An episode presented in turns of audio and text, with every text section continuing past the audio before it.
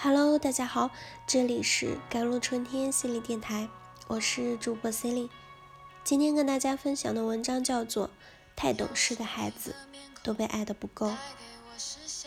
王尔德说，使孩子品行好的最佳方法就是使他们愉快，但这个社会的大多数成年人在让孩子愉快这一点上，却显得出奇的吝啬。在孩子沉浸在得到礼物的欢乐、成功的欢愉时中时，非要去告诉他们要珍惜、要感恩，打着为孩子好的名义，让孩子处处拧巴、不开心。这种刻意制造的匮乏感、延迟满足是根本不必要的。孩子特别易于满足，即使满足回应他们，并不会让他们贪得无厌。反而会让他对物质不再执念，也更愿意分享，有更高层次的追求。反观长期生活在匮乏中的孩子，他们习惯接受了延迟满足的城市，主动内化不提要求的模式。表面上是懂事识大体，实际上却特别缺乏安全感，敏感又胆小。小时候的合理需求不被满足，长大后这些需求则会成为一种执念，得到再多也填补不了内心匮乏的黑洞。另一方面，习惯了延迟满足的城市，在升职加薪、事业成功这些事情上，也会不自觉的自己给自己下绊子，延迟成功喜悦的到来。看我的前半生时，最心疼的就是玲玲的儿子嘉清。乖巧的他有着和年龄不符的成熟，特别会察言观色，擅长读懂大人的心思。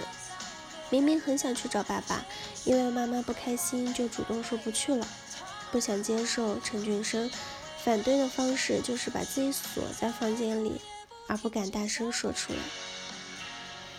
周末想留在家里，不想分享自己玩具的平儿，也不敢说出自己的想法。同龄的平儿呢，相对起来没有那么懂事，他会不理解妈妈的气氛，执意要在奶奶家玩更久，会因为不愿意住新房子，不顾妈妈的疲惫，哭闹不止。他不够懂事，但他比嘉欣更快乐。也更像一个孩子，他也能够更好的调节自己的情绪，适应新环境。嘉庆不哭不闹的跟妈妈一起住进陈俊生的家里，很长时间还是把陈俊生爷爷奶奶当外人，受了委屈要等到妈妈回来才敢释放。From the inside, Jia Qing did not accept the change, but he did not get enough love. To express his thoughts, so he could only swallow the grievance. 从内心里，嘉庆并没有接受这种变化，但他没有得到足够的爱，就不敢表达自己的想法，只能把委屈咽下去。平儿搬进新房子时，又哭又闹，但情绪释放后，他坦然了接受现实的变化。和妈妈住的开心，和爷爷奶奶、爸爸也相处的愉快。罗子君要去深圳的时候，他也能够很好的调整自己的情绪，开心的去探索新的世界。情绪需要适度的释放，才能自然流动。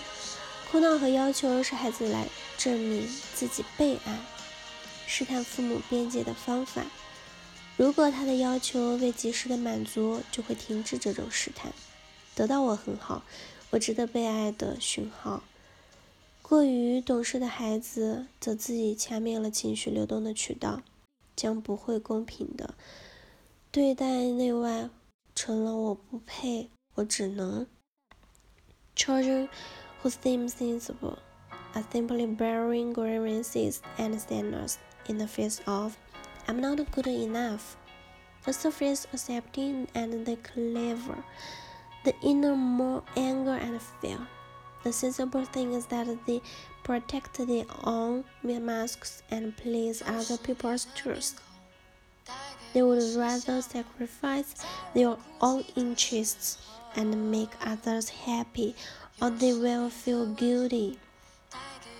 看起来懂事的孩子，他们只是把委屈 和难过埋了起来，内外层是我不够好，表面接受和乖巧，内心更多是愤怒和恐惧。懂事是他们的保护自己的面具，讨好别人的工具。他们宁愿牺牲自己的利益，也要让别人开心，不然就会愧疚不安。因为自己曾经是个懂事的孩子，所以做了妈妈以后，我就有意识的察觉自己，不给自己的爱附加条件，在自愿又有能力的前提下对他好，让他更开心。因为吃过懂事的苦，所以不愿意让自己的孩子那么懂事。因为懂得匮乏感的苦，所以想要及时回应，满足孩子的合理要求。人总会学着懂事，但在父母面前只需理直气壮地做自己。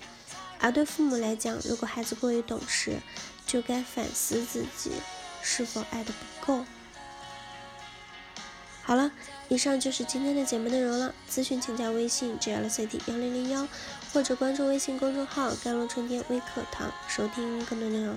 感谢您的收听，我是 c i l y 我们下期节目再见。